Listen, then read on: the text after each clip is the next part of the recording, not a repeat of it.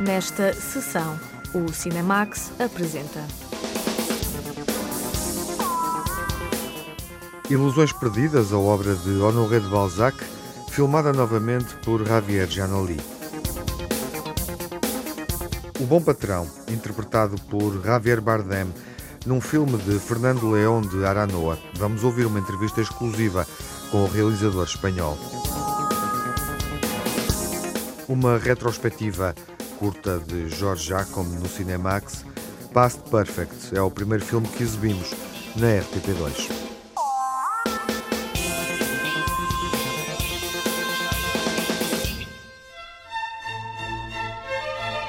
As Ilusões Perdidas voltam a ser filmadas por Javier Giannoli. A jornalista Lara Marques Pereira entrevistou o realizador francês no Festival de Veneza sobre esta produção de época que se revela bastante atual e conta-nos como foi filmada esta comédia humana a partir do clássico da literatura do século XIX.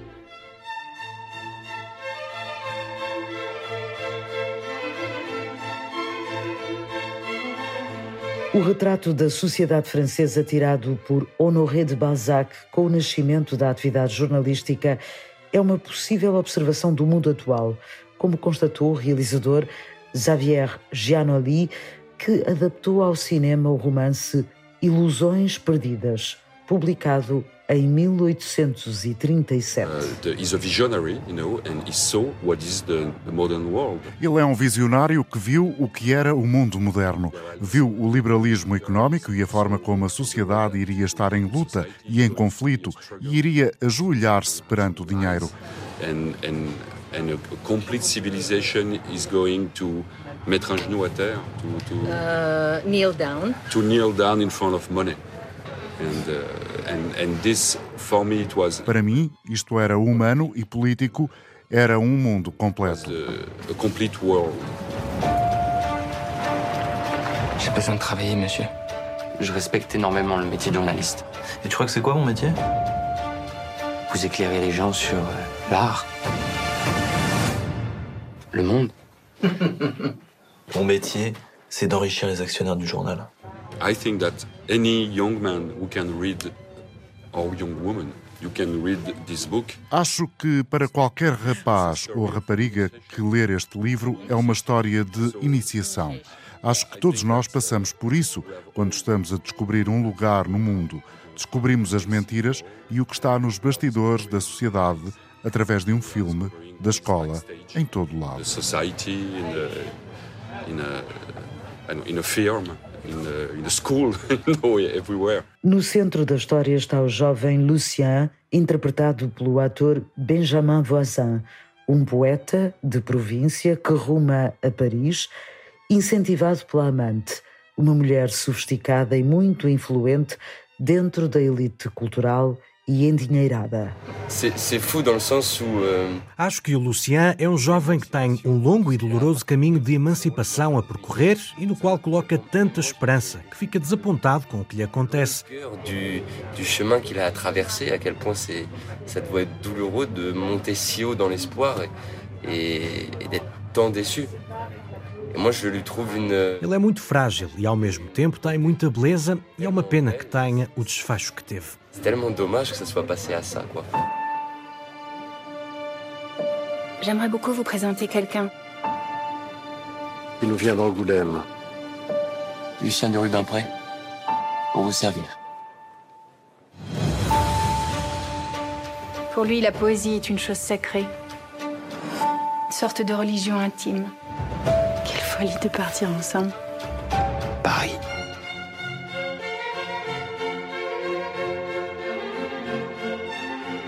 Em Paris, a Revolução Industrial é acompanhada de uma revolução intelectual, liderada por quem paga mais aos jornais e há muitas semelhanças com os nossos dias. Eu quis respeitar o movimento do livro e a ideia do livro sobre a chegada da Revolução Industrial. A informação estava a transformar-se numa indústria. Nesta altura, muita gente percebeu que podia ganhar dinheiro com jornais. Não é exatamente assim hoje em dia, por isso coloco a questão de como serão os jornais sem papel e sem tinta. Paper and ink. Au nom de la mauvaise foi de la fausse rumeur et de l'annonce publicitaire, je te baptise journaliste. Uh.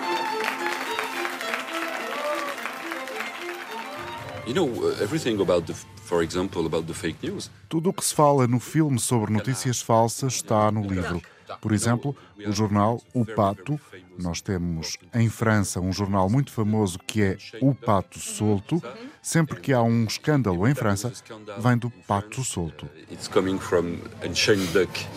Lucien é um talentoso poeta que sonha em ser publicado mas depressa percebe que é preciso alimentar uma engrenagem em que o poder está nas mãos de quem tem mais dinheiro.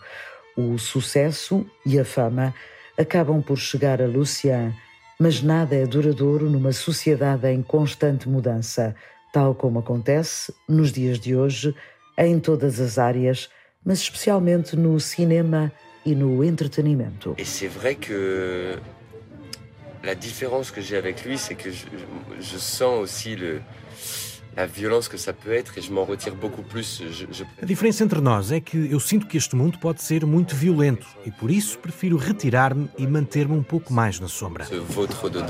Xavier Giannoli filmou em cenários reais, em Paris, e atento aos detalhes sublinhados pela escrita de Honoré de Balzac. Para mim era muito importante fazer um filme passado no século XIX com aquele guarda-roupa e em cenários reais, filmar em Paris.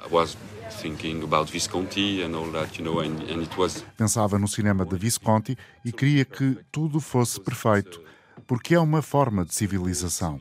A mulher mostrar a mão ou um casaco e, claro, a linguagem e o vocabulário que usa. Jacket or, uh, of course, the, the language and the vocabulary they use. And for me it was Para mim era importante fazer um filme sobre a beleza da civilização francesa e europeia.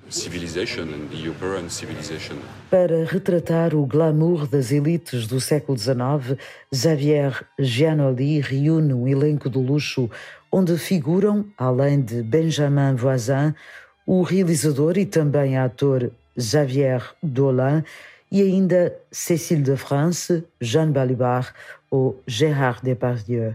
Para Gianoli, o vasto elenco recheado de personagens ricas foi uma das dificuldades do filme.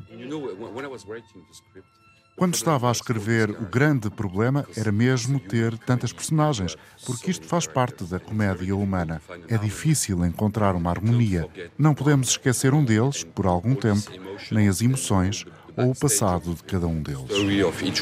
O olhar irónico e futurista de Honoré de Balzac sobre o mundo de outro tempo tão igual ao nosso é aproveitado com mestria por Xavier Giannoli em doses equilibradas de ritmo e dinâmica, beleza e sátira. Uma história de outro século com ecos evidentes na atualidade.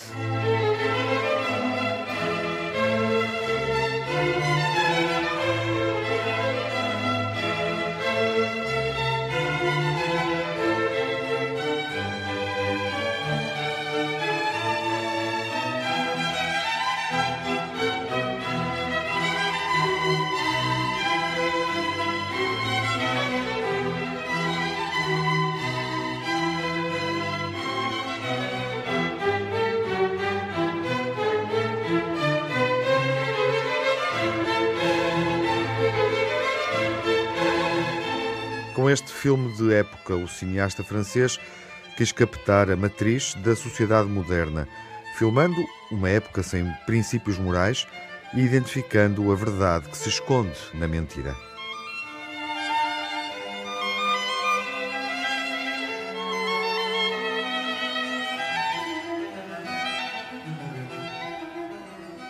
O regresso a Balzac no cinema acontece com Ilusões Perdidas, uma comédia humana do século XIX, um clássico da literatura numa ambiciosa produção de época.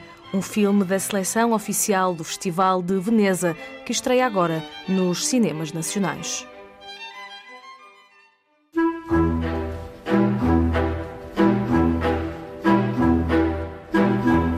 Bom Patrão é uma personagem interpretada por Javier Bardem.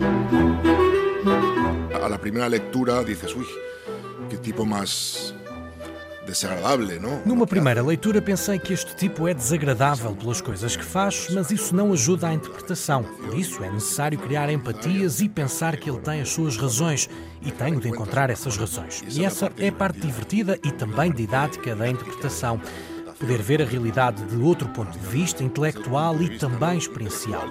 Isso abre os horizontes, mas é um personagem que às vezes era difícil defender, tendo em conta o que fazia. É um personagem que, que a vezes me parecia difícil de defender por lo que hacía, ¿no? Tenemos mucho que celebrar, que gracias a vosotros hoy somos finalistas del premio que da el gobierno regional a la excelencia empresarial. Essa, essa, essa capacidade de obter Essa capacidade de ter o poder é divertida de interpretar, mas deve ser um terror de viver assim, sobretudo quando não se tem consciência do que se faz aos outros.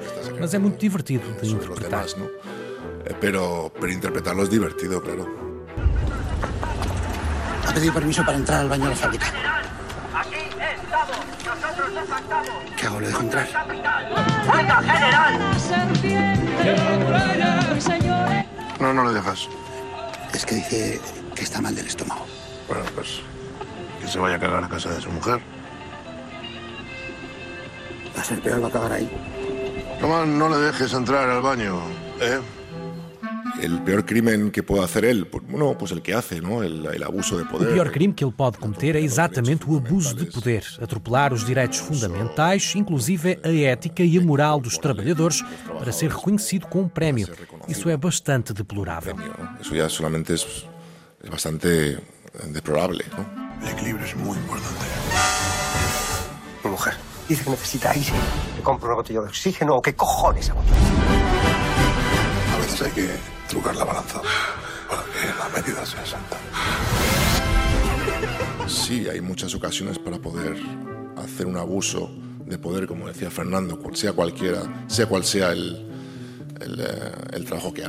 Há muitas ocasiões para cometer abuso de poder, seja qual for o meio em que se trabalha, basta ter algum poder, mas não sei se isso é ter êxito. Para mim, ter êxito é estar bem comigo próprio e ser eticamente correto com o próximo.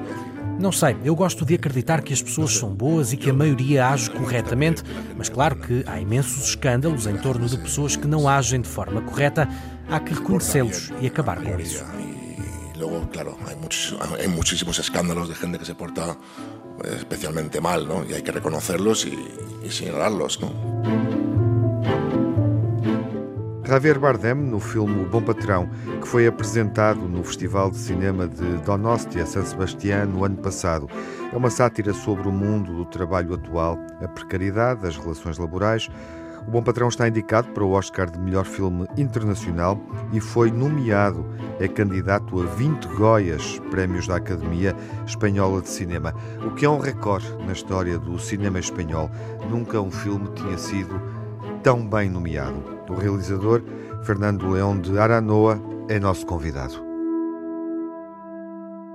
Olá, Fernando, bem-vindo ao Cinemax. Muitas gracias. Uhum. Parabéns pelas 20 nomeações para os Prémios Goya da Academia Espanhola de Cinema. Esperavas tantas nomeações? Pues eh, no, 20 son muchísimas y yo creo que no nadie podía esperar algo así, ¿no? Não, 20 nomeações são muitíssimas. Não podia esperar algo semelhante. É um recorde. Nunca tinha sucedido. É verdade que tínhamos a esperança que podia ser nomeado, porque o filme, quando estreou no Festival de San Sebastián, foi recebido de forma muito calorosa pela crítica e pelo público. E a própria Academia Norte-Americana de Cinema tinha pré-selecionado o filme como representante espanhol ao Oscar de melhor filme internacional.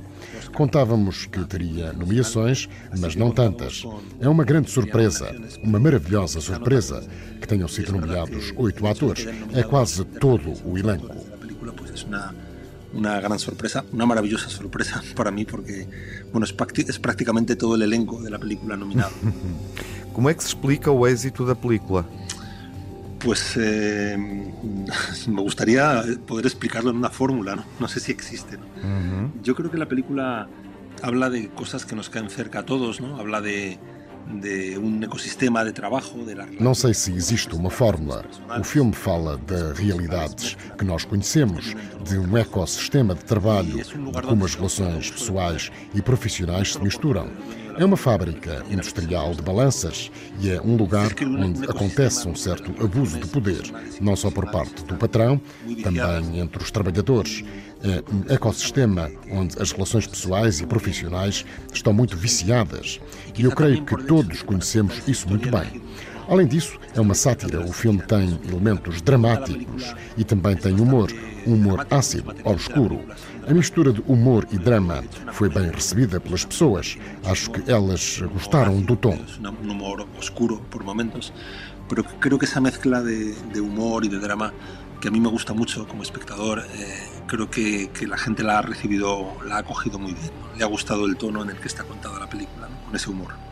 E como é este chefe, uh, Julio Blanco, interpretado por Javier Bardem? Bueno, yo creo que Javier efectivamente interpreta al, al patrón, al buen patrón, el, el dueño de la, de la, fábrica, ¿no? Él es, es un hombre muy carismático, como has dicho, con, muy, con mucho talento para embaucar, para llevar a la gente exactamente. Creio que Javier interpreta o bom patrão de uma forma carismática. Como dizes, tem muito talento para levar as pessoas onde quer. É um chefe introvertido na vida dos seus trabalhadores, quando os vê inquietos e distraídos, aborda os problemas pessoais deles, mete-se até nos problemas sentimentais deles, indo mais longe do que um chefe deveria ir. Interessava-me essa ideia de um chefe paternalista e demasiado metidiço, que tem um objetivo final de que as coisas na empresa corram bem, que a produção funcione e obtenha os benefícios que deseja. É alguém que tem um certo poder sobre as pessoas que o rodeiam e depois não hesita em deixá-las cair. Como alguém que tem um certo poder sobre a gente que lhe rodeia e quando chega o momento, pues duda em utilizá-lo. Há algo de real neste chefe e também nesta fábrica de balanças de precisão? Bueno, hay mucho, ¿no? Yo creo que, yo diría que no está inspirada en una historia, está, está inspirada en miles de historias reales, ¿no? En, en, muchos, en muchos lugares de trabajo donde eso sucede. Há muitos, penso que há muitos. Muitas histórias reais em muitos locais de trabalho. O paternalismo não sucede só nas relações laborais, também acontece nas relações pessoais e sentimentais, onde há uma estratégia de dominação e de controle. Não me baseei numa história concreta, mas conheci trabalhadores que passam por isso e um empresário que fazia isto que vemos no filme. Um dia contou-me que estava preocupado com um trabalhador que andava distraído no trabalho por causa de problemas sentimentais e ele apresentou-lhe outras mulheres, o que me pareceu uma ideia muito louca. Podia ser divertida, mas servia para contar algo mais sério e abordar esta ideia de abusar dos trabalhadores. Algo muito sério? Que é isso que hemos não? Essa maneira de de, de, patrocinar ou de, ou de aproveitar-se de seus trabalhadores. O filme é uma sátira social e política sobre o trabalho. Existe um contexto na realidade laboral espanhola que justifica uma película como esta nos nossos dias? Bueno, yo creo que, que este tipo de prácticas laborales, ¿no? en las que el trabajador está muy en desventaja, eh, son muy habituales. ¿no? Yo creo que sin duda existe. ¿no? Eh, se reduz a vezes o emprego a, a custa de precarizar. Diria que este tipo de práticas laborais em que o trabalhador está em desvantagem é habitual. Por vezes reduz-se o emprego através da precariedade do trabalho, de troca de certos serviços por tarefas de pior qualidade. As reformas laborais recentes em Espanha conduziram a essa precariedade e ao despedimento dos trabalhadores. Isto está no filme e quero que seja a paisagem de um emprego mais precário. Mas interessava-me mostrar que os trabalhadores também têm culpa do que sucede, porque não existe entre eles uma relação de solidariedade, não existe uma identidade de classe que permita estarem juntos e defenderem-se quando há este tipo de problemas. Cada um olha por si, são individualistas, há muita concorrência o que a própria empresa favorece. Claro, interessava-me contar eh, isto. Quando não há apoio nem solidariedade, tudo fica mais difícil. Há uma personagem que é um trabalhador que foi despedido e acampa em frente da fábrica, em protesto, e fica muito só porque ninguém vai ao encontro dele para cumprimentar ou perguntar o que precisa, porque todos têm medo de serem despedidos. Nadie cruza la, calle para, para apoyarle, nadie cruza para echarle una mano, para preguntarle qué necesitas, ¿no? porque todos tienen miedo ¿no? de que si hacen eso serán los siguientes en ser despedidos. ¿no? Uhum.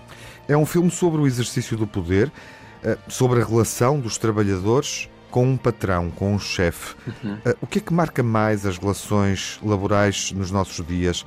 A ambiguidade ou a impunidade? Apetece-me perguntar depois de ter visto o filme. Pues quizá ambos, ¿no? Eh, uhum.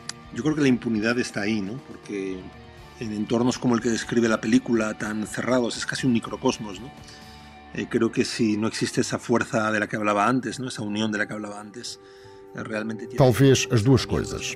A impunidade existe porque, em ambientes como este, que vemos no filme, num microcosmos, onde não existe união entre os trabalhadores, eles perdem ferramentas para se defenderem do poder e a ambiguidade também, porque muitas formas de poder exercem-se de outras maneiras, através das redes sociais, quando alguém averigua se um trabalhador saiu à noite foi uma festa, se tem noivas, se uma trabalhadora está grávida. A linha de intimidade e da esfera pessoal é ultrapassada, muitas vezes, e esses fatores são considerados na hora de empregar alguém. É a despersonalização das relações laborais que também me interessa. E agora, com a pandemia, muitas pessoas trabalham através de aplicações e devemos pensar como isso se reflete nas relações de trabalho.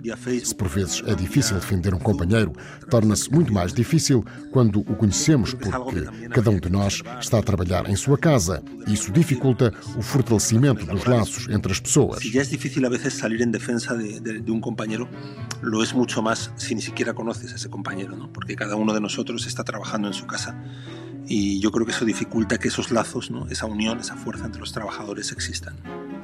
O chefe é um fabricante de balanças de precisão. Para obter êxito económico é necessário calibrar ou descalibrar tudo muito bem? Bueno, yo creo que él hace casi lo contrario, ¿no? Él, para tener ese éxito, lo que hace es trucar la balanza, ¿no? Como él, Descalibrar? trucar, ¿no? Trucar, sim. Calibrar, pero a, a base Ele faz o contrário. Coloca algo colado debaixo do prato para que a balança acuse a medida que ele quer. Gosto muito da metáfora das balanças porque são objetos que fazem parte das nossas vidas. Estão no supermercado, por exemplo. E pensei, alguém fabrica isso. Podia ter pensado noutro produto. A história também funcionava, mas num tempo em que falamos tanto de equilíbrio, equidade, a balança acaba por ser esse símbolo universal. E por isso agradou-me colocar esse símbolo num lugar tão desequilibrado e onde as relações estão descompensadas. No filme, vemos uma balança na entrada da fábrica que é a primeira balança fabricada há mais de 50 anos. E ela está mal calibrada, o que incomoda muito o patrão, porque eles fabricam as balanças e não podem ter uma distorcida na entrada. e nunca conseguem realmente equilibrá-la, ¿no? porque é uma de metáfora de sutileza. O papel da personagem, do chefe, Julio Blanco, esteve sempre pensado para o ator, Javier Bardem? Yo lo he contado alguna vez, como soy... Yo empecé trabajando mi carrera como guionista. Entonces, como guionista, eh, no, uno no suele pensar en los actores porque no te lo permiten. ¿no? Luego llega el director Eu comecei como argumentista e nunca podia pensar primeiro nos atores, porque não ia dizer ao realizador ou ao produtor qual seria o ator. Portanto, escrevo pensando no vazio, como se fosse uma personagem inexistente. Quando concluí o argumento do filme, tornou-se evidente que poderia ser Javier Bardem, porque já tinha trabalhado com ele. É maravilhoso e pensei que podia dar carisma, força, humor, também mesquinhez a esta personagem. Darle al personaje pues todo eso que necesitaba, ¿no? Carisma, fuerza, humor, ¿no? Y también su ¿no? Que todo eso, todo, todo ese abanico de colores Javier lo podía traer maravillosamente. No dia 8 de fevereiro, vamos saber se o filme está nomeado para o Oscar na categoria de melhor filme internacional. O que esperas e o que é que isso significa para ti? Bueno, es, yo creo que es difícil, no, no es bueno esperar nada, ¿no?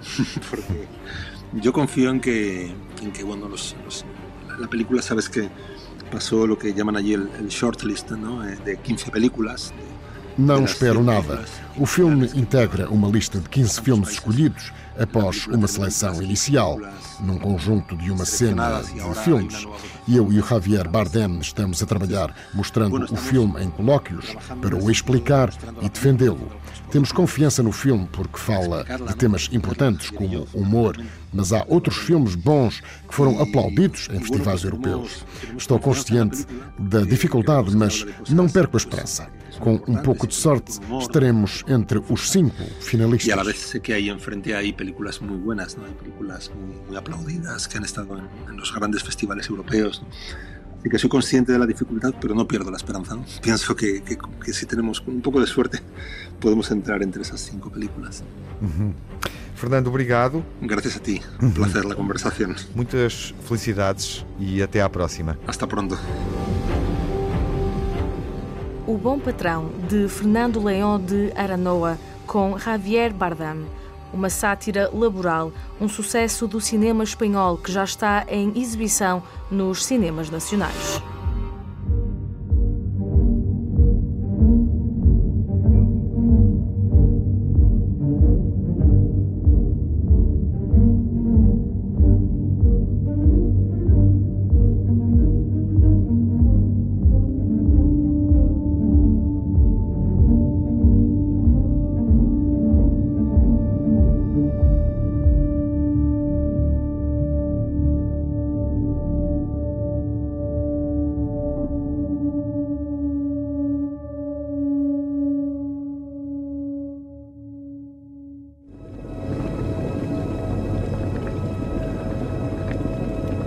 Cinemax na RTP2 e também em sala. Vamos ao Nimas este mês, como é habitual. A sessão mensal acontece na última quarta-feira de eh, cada mês e a primeira sessão Cinemax no Nimas é dedicada ao Jorge Jacome, que é nosso convidado. Temos uma retrospectiva curta também na televisão, que começa esta noite com a exibição da última curta-metragem do Jorge, Past Perfect.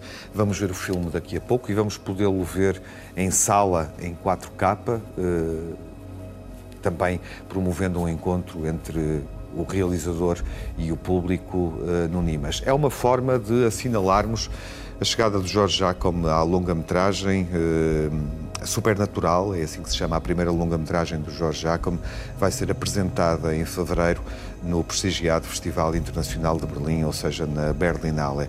E o Jorge está connosco. Olá, Jorge, boa Olá. noite. Obrigado pelo convite, Tiago. Bem-vindo, de nada. Abrimos aqui a retrospectiva curta, uhum. que tem dois momentos, aqui, uh, com três filmes sobre os quais vamos falar nas próximas noites e com esta ida ao Nimas. Uh, parabéns pela seleção para a Berlinale. Obrigado, obrigado. E já agora, daqui a pouco vamos estar no Nimas, daqui a uma semana.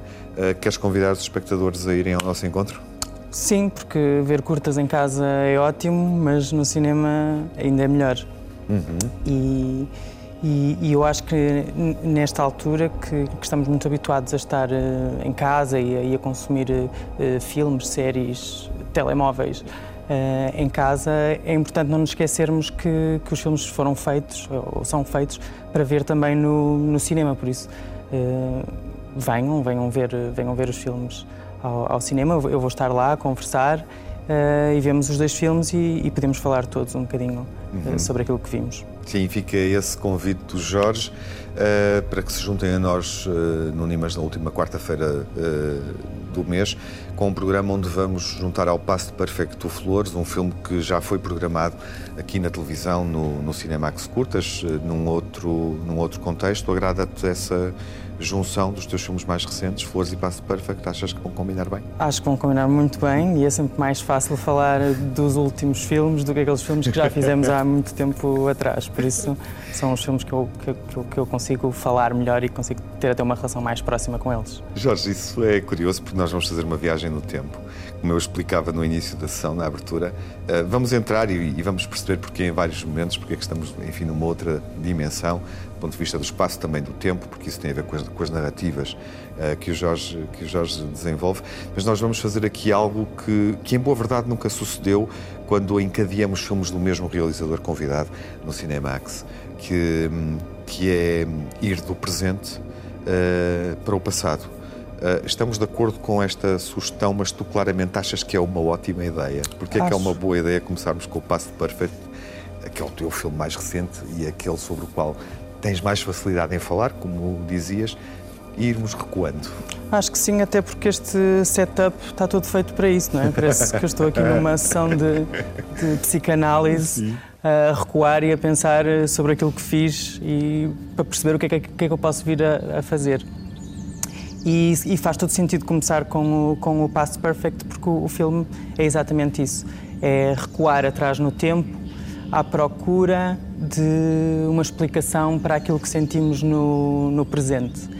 E que vai fazer alguma ligação com o meu primeiro filme fora de escola, uh, do Plutão, que vamos ver daqui a umas semanas. É duas semanas. Um, que é. também anda à procura de uma sensação que é difícil de, de explicar. Uhum. E por isso faz sentido esta, esta, esta análise uh, para o passado, para percebermos o presente, para, para pensarmos sobre o futuro. Curiosamente, é uma sessão muito bem arrumada, porque temos seis filmes do Jorge e exibimos três nesta retrospectiva curta na televisão. Uh, e a viagem no tempo começa com um filme de 2019, O Past Perfect. Uhum. Vamos até 2016 com o Fiesta Forever uh, e chegaremos a Plutão em 2013. Portanto, temos sempre aqui um intervalo de três anos em que aconteceram outras coisas na tua vida, obviamente, para além destes filmes, aconteceram outros filmes e aconteceram também atividades fora do cinema, relacionadas com, com artes performativas, uh, outra, outras formas de expressão, uhum. do ponto de vista também visual. Uh, a tua ligação artística é muito mais forte através do cinema ou através de outros projetos que tu desenvolves uh, e que têm outra dimensão, como eu referia. E o Passo Perfeito também tem a ver com isso, porque Sim, tem, tem ele, antes de ser isso. um filme, é um texto, é um texto e é um texto teatral. Eu não sei se. Para mim é difícil responder isso se o cinema está acima, ou o que é que está acima de quê, porque é tudo uma grande misturada. Uhum. E, e, e dá-se o acaso de eu trabalhar maioritariamente em cinema e os meus projetos serem mais uh, cinematográficos ou, ou eu considerá-los filmes. Um, mas aquilo que eu vou fazendo no meu, no meu dia a dia e na forma como me vou relacionando com os projetos, uh, eu, eu, não os penso necessariamente como sendo uh, um filme ou para um filme.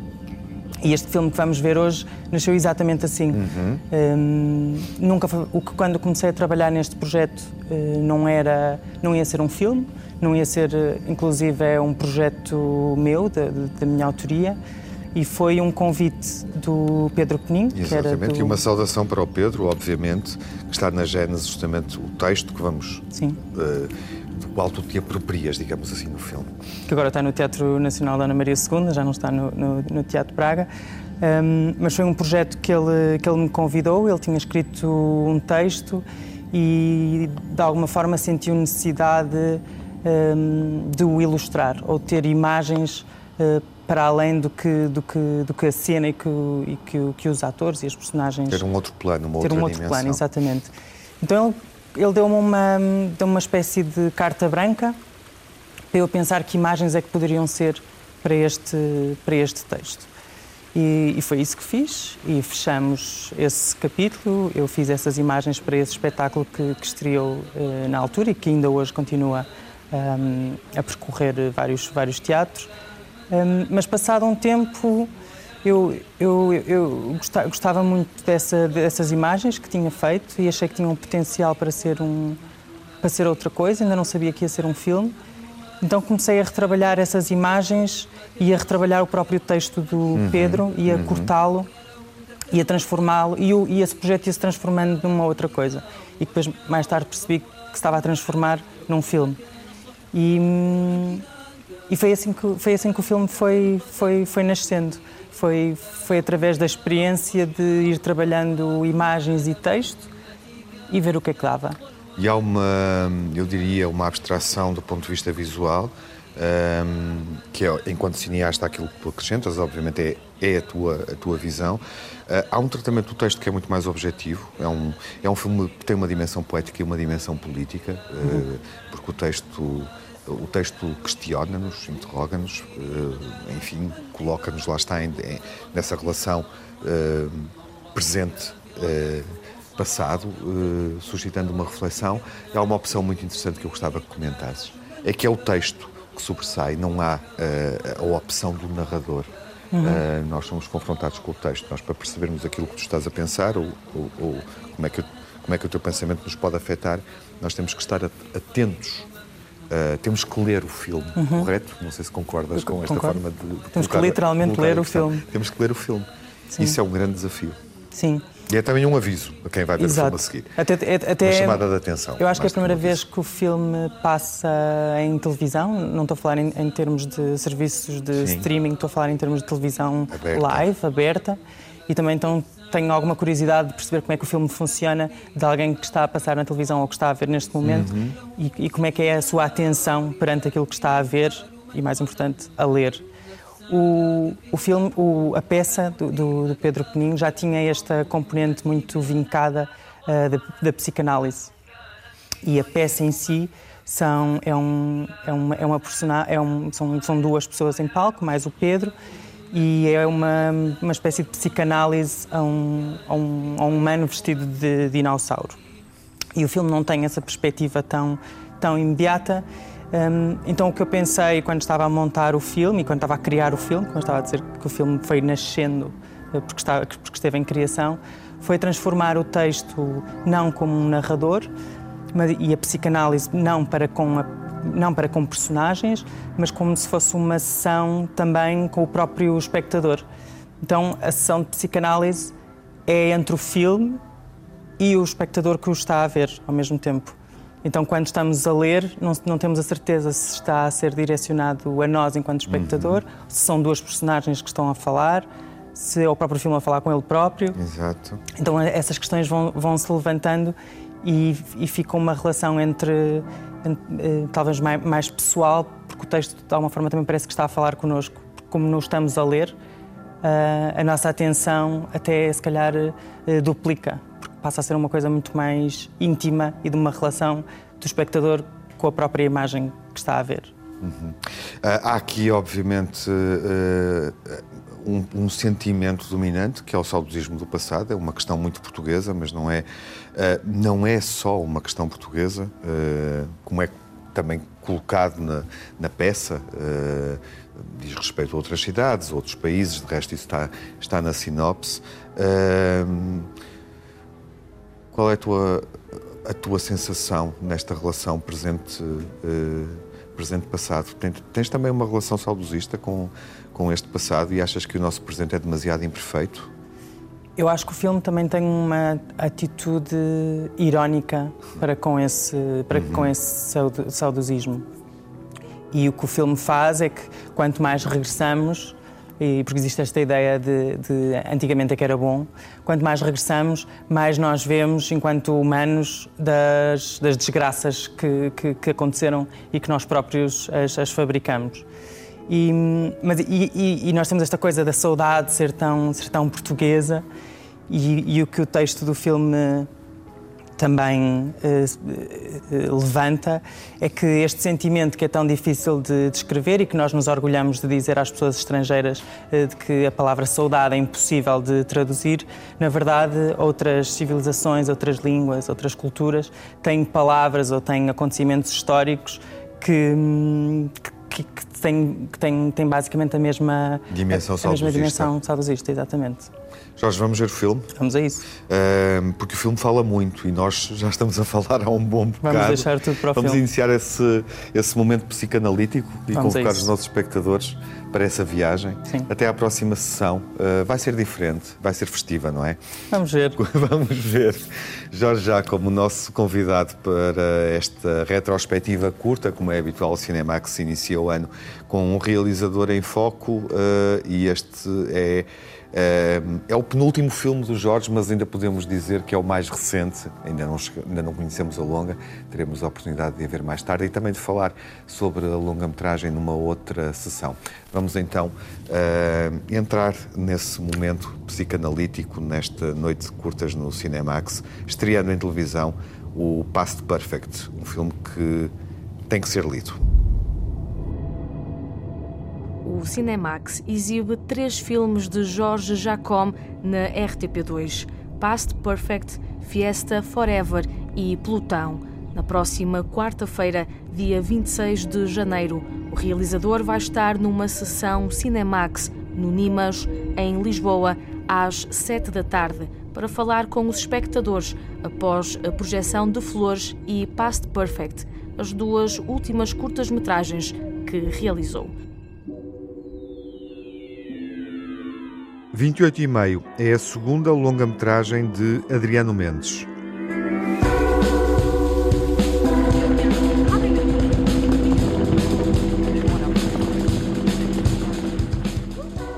E a conferência, gostaste? Já tive melhores, mas foi boa.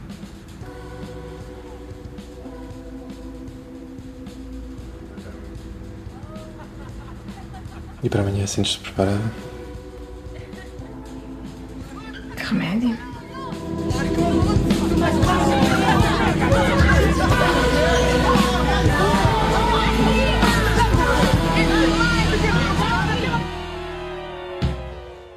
Um drama urbano, cosmopolita, um filme sobre o cotidiano de uma mulher em Lisboa, vai estar em destaque na próxima sessão, quando estrear nos cinemas nacionais.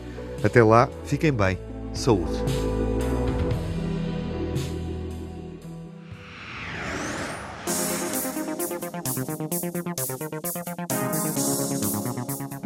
Cinemax correm os créditos finais. Edição e coordenação de Tiago Alves e Lara Marques Pereira. Sonorização de Rui Fonseca. Pós-produção Edgar Barbosa. Banda sonora original de Cinemax, composta por Nuno Miguel.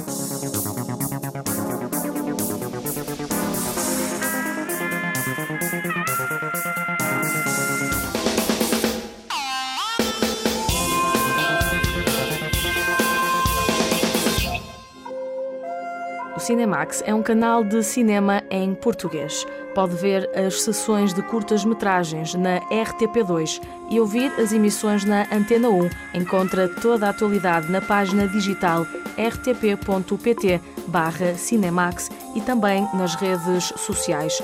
Torne-se fã no Facebook e siga-nos no Twitter.